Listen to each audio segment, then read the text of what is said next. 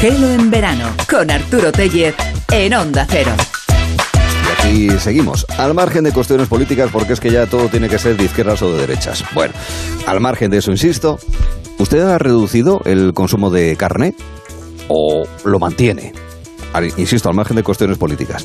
Porque es el asunto que va a llevar a un debate, a una exhibición de debate a los estudiantes Iván Rico y Alba Morán, que acaban de conseguir de manera telemática el subcampeonato de mundial de debates universitarios en español. Han discutido de muchísimas cuestiones y nosotros queremos conocerles algo mejor. Es algo que venimos haciendo en Gelo en verano en los últimos eh, años también y les hemos propuesto eso como debate. No tanto lo que uno decida de manera libre y responsable sobre el tema de qué come, qué deja de comer y demás, cuestiones de salud gustos, placeres, en fin, ahí no vamos a entrar, eso es cuestión de cada cual, faltaría más. Sino si los poderes públicos, eh, los gobiernos, han de incidir en ese tipo de cuestiones, en este caso en el consumo de la carne. Le hemos pedido a Iván que tenga una postura y a Alba que tenga otra posición, a favor o en contra de si los poderes públicos deben intervenir en algo como por ejemplo también lo que comemos en concreto ese tipo de alimentos. Eso lo tendremos eh, poco después de las cuatro y media de la tarde, una hora antes en Canarias, en este programa que llega a la cara B del vistazo.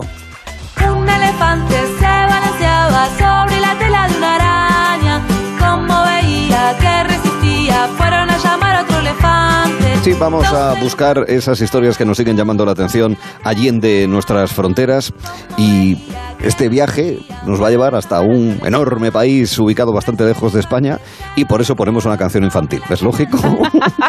un elefante se balanceaba sobre la tela de una araña y cuando vio que no, Cristina. Fue a llamar a otro elefante. Más o menos es lo que está pasando justamente en este país, en China. Y el asunto es que los elefantes van a la fuga. Se desconoce exactamente el motivo, pero resulta que hay una, mata, una manada de 15 elefantes asiáticos que llevan un año recorriendo un camino que ya es de 500 kilómetros hacia el norte de China y van pasando bosques, pastos, incluso pueblos habitados. Están haciendo el camino de Santiago. Eh, versión, chino. Eso, iba a decir yo. Lo siento. Empezó, empezó todo en la Reserva Nacional de Xishuangbanna que está un poquito de acento cantonés, pero bueno, se, se acepta. Está, sí, no me, no me hagas repetirlo. A lo, mejor, a lo mejor si lo pronuncia un chino no nos enteramos.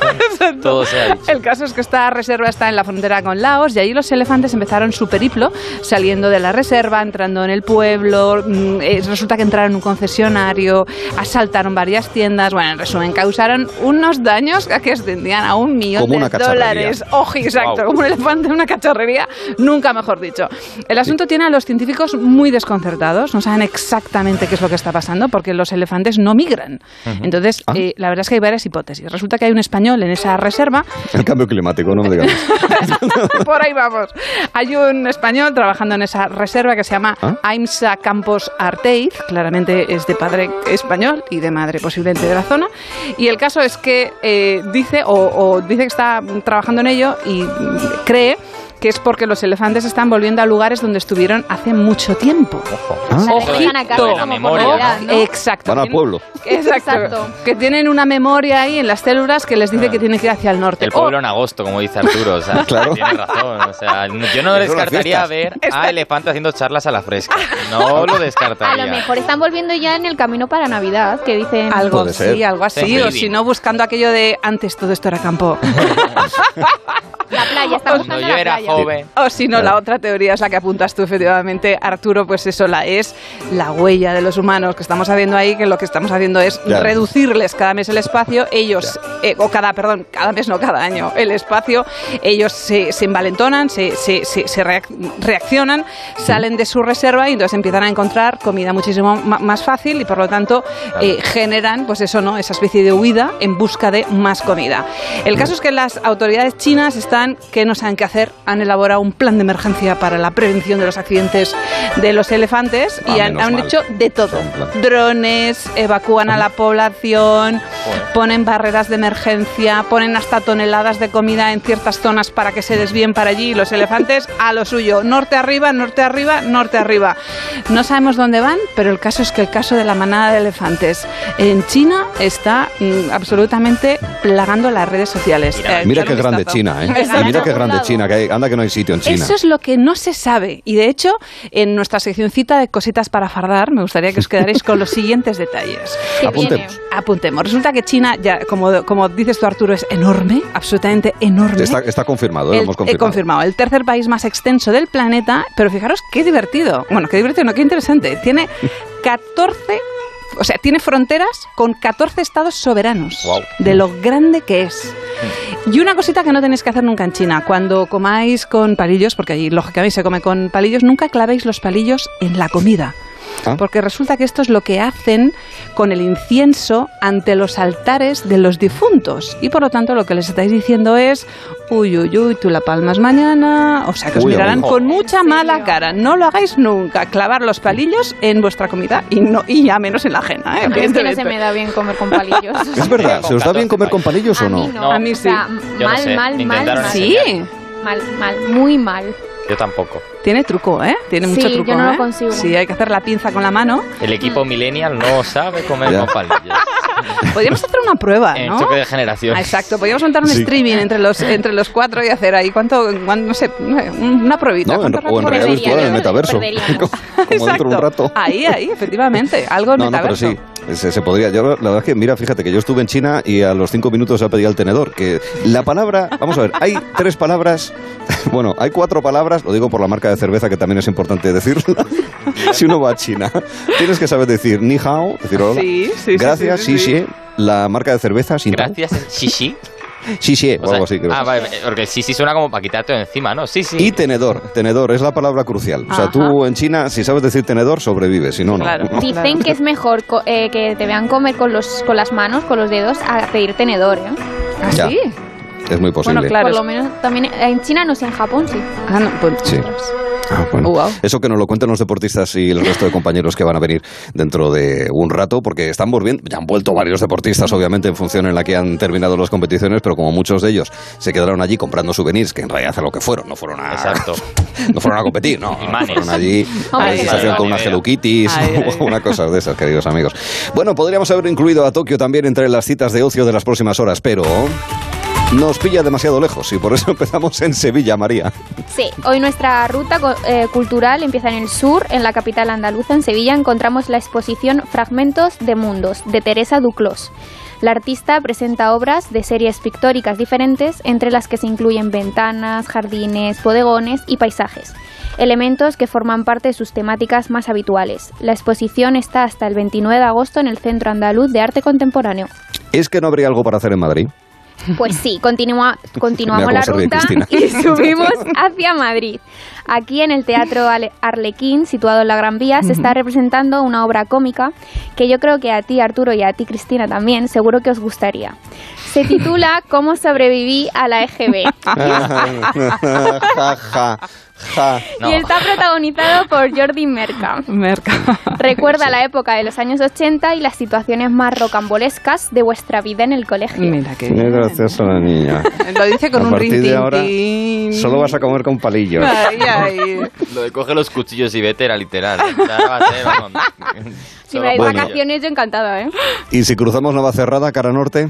Pues subimos otro un poquito más arriba y llegamos a Segovia. Hoy a las 10 de la noche actúa el artista Carmiño en el Jardín de los Zuloagas. Es una de las fadistas con más proyección del panorama internacional. Para quien no lo sepa, el fado es un canto popular portugués y generalmente lo canta una sola persona acompañada por la viola y la guitarra portuguesa. Sí, señor. Mucho de fado hemos escuchado además en este programa en los últimos tiempos. Es una música maravillosa, pero hay una música que nos gusta más.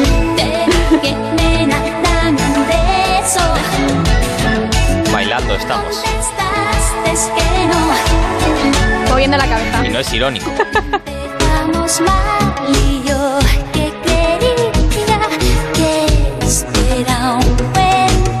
Cuando Penélope dijo no, bueno, porque sabéis que esta canción en el videoclub salía Penélope Cruz. Sí. Esto lo sabíais. Claro, claro, Importante. Luego vamos a hacer un pequeño choque de generaciones a beneficio de inventario, ¿eh? no a modo competitivo, sino más bien para echar unas risas. Porque, claro, aquí eh, Ahí está, eh, un par de estrechas o un par de estrechos, depende de cómo se mire. El problema es cuando hay un bloqueo, cuando alguien te dice no, cuando que en fin que hay falta de sexo, querido querido Jorge. Claro. Y es que seguro que recordáis la clase magistral que impartió el pasado viernes María Díaz, en la que nos comentaba el significado de algunos emojis. El melocotón, por, ejemplo. ¿Y te acuerdas del timbre, lo que significaba? Sí. sí. ¿Qué era? Eh, pues que te estoy llamando a la puerta, que si quieres plan. no tenías Sí, directamente. Yo me quedé con la esa copla. Lo vamos a hilar un poco con lo de hoy porque al fin y al cabo el timbre refleja que no tienes tus necesidades sexuales cubiertas. ¿no? Estás ¿El timbre o el Tinder? No he escuchado bien. Las dos. Ambas. es que bueno, eso no lo resolverá. de timbre, ¿o no? Eso es, exacto. Eso no lo resolverá el Lola de Internet, el Lola la del Tinder, con Mónica Chaparro el próximo jueves a las cuatro y media. Recuerdo que si quieren hacer consultas, que viene al lado, 639-123-454, 639-123-454. Siguiente párrafo, Jorge. Pues vamos a contar hoy cuáles son las consecuencias que tiene la falta de sexo en nuestro organismo. Y vamos a recurrir a un estudio de Rachel Needle, volvemos a salir fuera de España, que concluye que la falta de sexo provoca una necesidad emocional, una especie de síndrome de hambre de contacto físico. Qué fuerte. No sé a vosotros, pero a mí esto me pasa, que antes lo comentaba con María, cuando te propones no comer comida basura o no picar entre horas, cuanto más te lo propones, más te pasa, ¿no? De hecho, yo me, acordaba esta mañana de una escena de Paquita Salas de que está haciendo dieta y come un trozo de zanahoria cruda oliendo un donete para engañarse a sí misma, ¿no? la gran Paquita Salas. Luego podemos, podemos colgar luego la imagen porque la imagen es maravillosa. Pues la buscamos, la buscamos, está muy bien. Ya, solamente con la ya solamente con la descripción de la imagen ya... Muy, muy plástica. Pero tal como lo ha dicho, ¿eh? Pero más allá de, esta especie de síndrome de hambre de contacto físico, bueno, pues es que a nivel físico se pueden experimentar debilidades en el sistema inmunitario. ¿Qué? Y, ¿En serio? Sí, así es. Eh, y por otra parte, las relaciones sexuales, según apunta la psicóloga Rachel Needle, son una forma de validación social que sirve para construir comunidad y que aquellos que no tienen relaciones durante un largo periodo pueden... Y aquellos que no tienen eh, eh, relaciones durante un largo periodo pueden experimentar sentimientos de exclusión. Lo de la comunidad me ha parecido muy interesante. Crear comunidad. suena otra cosa, pero bueno. Eh, eso es lo que dice nuestra amiga Rachel. Literalmente. Pero que no se preocupen nuestros oyentes, porque también dice nuestra amiga Rachel que los beneficios que aporta el sexo se pueden conseguir sin pareja si uno llega al clima solo, ¿no? Ahí los truquillos de María. Los truquillos eh, de... me están, con el me están, me están comunicando por redes internas que, que Busboni come, come eh, rosquillas de chocolate oliendo zanahorias. Me, pues, ya sabemos de viene la referencia. Los truquillos fres, Jorge, eran. bien, bien. Pero amigos, en la sección de hoy no todo es triste, no todo son malas noticias, porque no sé si habéis visto la película Mareas Misteriosas de 2000, eh, publicada en 2011 de Piratas del Caribe. Ah, sí, hombre. En la que diferentes expediciones rivalizaban por encontrar la fuente de la eterna juventud. y ahí está Penélope. ¿Ves cómo está todo el Y además, todo, todo unido, como, una farsante, entre comillas, ¿no? Porque era, estaba intentando simular que era Jack Sparrow. Eh, pues bueno, eh, buscaban, como decimos, esta expedición, la fuente de la eterna juventud y ya os adelanto que iban mal encaminados. Porque mucho ojo, recurrimos a otro estudio para acabar, que es el de, la, de un estudio de neuropsicología del Hospital Real de Edimburgo, que asegura que tener relaciones sexuales tres veces por semana ayuda a rejuvenecer, dándole a una persona la apariencia de tener entre, ojo, 7 y 12 años menos. No me lo puedo creer, no me lo puedo creer. Ya sabemos todos, ¿no? Entre 7 y 12. O sea, si vas a 3, llegas a 12. Y si, vas, y si te quedas en una, es por un semana. Exacto, o sea, 3, 3 por semana. Acabamos de destronar a las babas, a la crema de babas de caracol. Sí, no, no, totalmente. La teletienda acaba de perder todo, el sentido. Y ya sabéis, ya sabes, Arturo, ¿qué Pues puedes eso. hacer para escuchar trapo reggaetón en la calle sin que te miren mal por la edad? O llevar pantalones rotos o cualquier cosa. Subir TikToks, ya sabes. Ay, Siete y Sexo doce tres veces a la semana. Claro Oye, sí. tres veces a la semana, yo creo que es una buena media incluso, ¿no? y Claro, pero sí. Rejuveneces 12 años por cada semana, o sea, Bueno, No es acumulativo. no es acumulativo. No es acumulativo, que Vaya. llegaría Pero, sobre al menos cero. Dime, Pero Jorge, claro, el problema es, y si yo le entro a una mozuela y le digo, nena, dame un beso, y tú contestaste con- esa S tan bonita, ¿verdad? Al final, contaste que no, ¿eh? ¿qué, qué hago entonces? Porque Exacto. claro, ¿Y si te dan calabazas qué? Ah, Envejecer, Bueno, ahí. eh, no Pues pasa el- nada, pues llamas a nuestra amiga Rachel. Ah, no, al hospital de Edimburgo. quedo y- con ella. Y ahora, hoja de reclamaciones. Le digo, Rachel, dame un beso. Rachel, vamos a comprobar la eficacia del estudio, ¿no? Más A mí me Exacto. parece mucho estirar 12 años, ¿eh? Eh, Es una 12 años, pasada, qué bueno, Jorge, eso 12 está años, comprobado. bueno. No Eso sé, pero eh, para tener el carne joven de por vida viene bien. No, no, está claro, sin el duda. abono Sí, hay gente- transporte. El abono transporte indefinido. Lo que, lo que sí que ha envejecido muy bien, básicamente porque solamente ha actuado hasta ahora dos veces. es el visionario miope. por culpa... Hola Rachel. por culpa de los deportes no olímpicos y de la cultura japonesa en España, prácticamente está inédito. Recordamos que el visionario miope es una persona de relieve, como unos contactos, no los contactos de lo de antes del sexo, digo contactos de conocer gente, a ver si me No entiende. tiene Tinder. No. De relacionarse con la gente. Está, y es muy joven. A la vanguardia de los avances técnicos de finales del siglo XVIII. Y nosotros, en concreto, Servidor, ha encontrado unos legajos que han envejecido muy bien. En una casona blasonada ubicada en una localidad no demasiado lejos de la villa y corte, dado que hace referencias precisamente a algunas de las eh, vivencias eh, que eran habituales en ese momento del reinado de Carlos III. Insistimos que son legajos que por análisis de polen eh, los especialistas han indicado que fueron ah, al menos escritos en eh, ese entorno del año 1780. Y aparte que hay referencias al globo de los Montgolfier y también a Boccherini, que disfrutó y escuchamos, ya no me acuerdo cuándo, una pequeña anécdota en un eh, pequeño concierto de cámara eh, en, en el Palacio, eh, en el Palacio Real.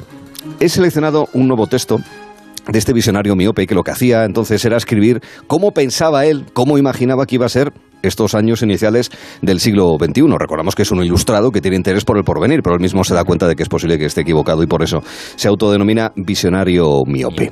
He seleccionado un texto en el que vaticina cómo podríamos hablar a distancia. Esto es muy de la radio. ¿eh? Uno de los sueños de la humanidad de, de siempre. Y escribió el visionario miope.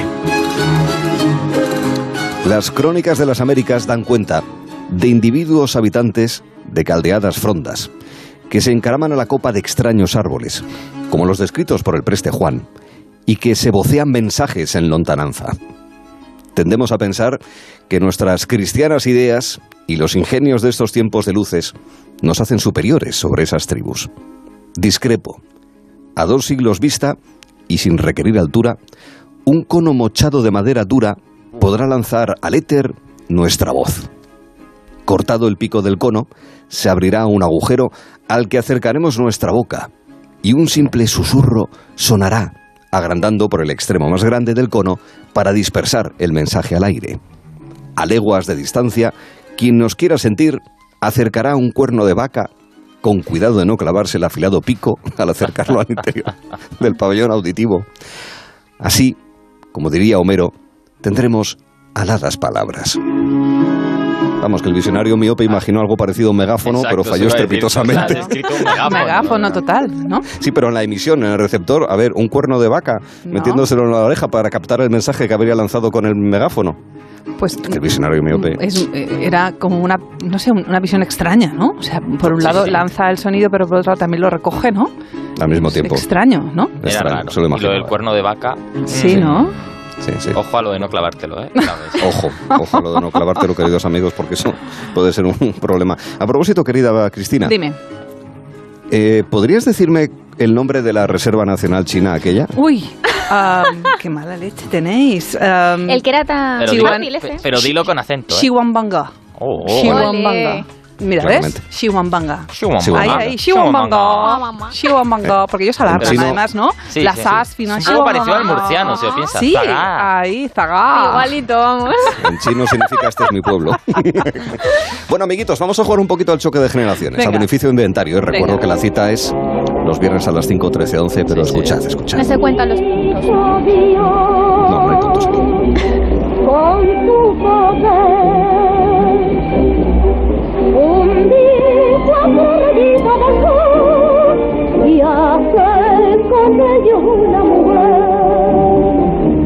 Degradado el sonido de manera intencionada. Ha salido para que, fenomenal, ¿eh? Eh, ha lo- salido muy eh, bien el sonido. Muy Ha quedado perfecto. Sí, Fíjate, hemos estado toda la noche Sí, sí, intentando muy destrozar bien. la calidad del sonido y lo hemos conseguido. ¿eh? Eso, eso mucho mejor que otras cosas. ¿Quién canta esta maravilla de Suspiros de España, querido Jorge, querida María? Eh, pues es que yo tengo varias. Venga. Recuerdo que, aunque muchas preguntas son referidas a los años 70, 80, 90 y tal, hay que pensar en toda la gente a la que representamos. Rosa de Oté no es. Aitana tampoco. Marisol. Marisol, estaba Marisol. pensando yo en Marisol. Marisol. ¿No? Más atrás, más, más atrás. Más atrás. Más atrás. Más atrás. Eh... Isabel II también la vamos a descartar. María Jiménez, no. No. Venga, más 10 segundos. Más atrás, 10 segundos. ¿no? Más atrás, más atrás. Más atrás. Ni idea. Cristina está aparentando que lo sabe o lo sabe. No, no, no, no, no, no. yo lo sé, pero prefiero que, ¿Ah, resuel ¿Ah, sí? que resuelvas que tú, resuelve tú. No Cristina sé. es que hoy es nuestro comodín. Exacto, hoy, ¿Ah, sí? hoy, hoy Cristina es 5 cuatro. tú, tú, tú, resuelve tú, que yo estoy, tengo una duda ahora mismo. Ay. Aún la quiero, no la Es quiero la grandísima Estrellita Castro. Estrellita Castro, ahí, ahí.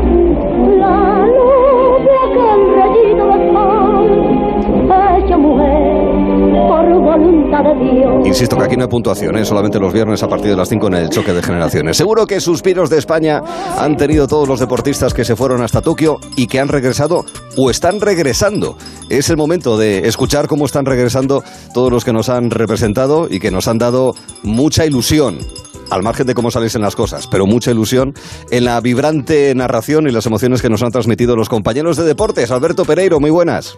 A ver, que ya empieza a salir por aquí por la T4 la expedición de la selección y uno de los mejores en el atletismo, en el posiblemente mejores juegos en mucho tiempo del atletismo español.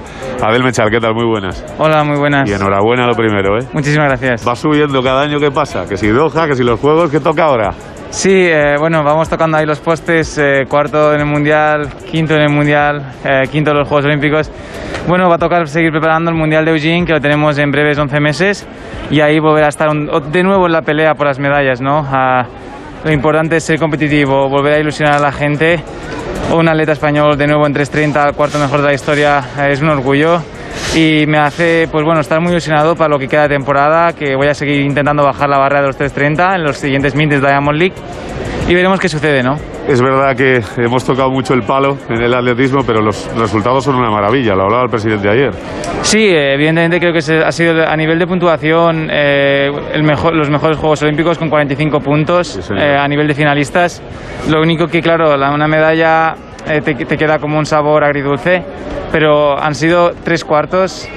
eh, no, cuatro, Cuatro cuartos, cuartos. Tres, tres en marcha, Eusebio Cáceres, el quinto de Adrián Ben, el quinto mío, el quinto de Ayat Lamdasen. Han sido muchísimos atletas cerquita, ¿no? Si hubiésemos tenido un poquito más de suerte, quizás pues volvemos a casa con cuatro o cinco medallas y hubiese sido un resultado histórico, ¿no? Pero eh, esto también nos hará que nos lo creamos de cara al siguiente mundial y seguir trabajando de cara a París, ¿no? Muy orgullosos de ti, que lo sepas. Muchísimas gracias. A disfrutar y vacaciones. venga. Sí, nos lo merecemos. Está.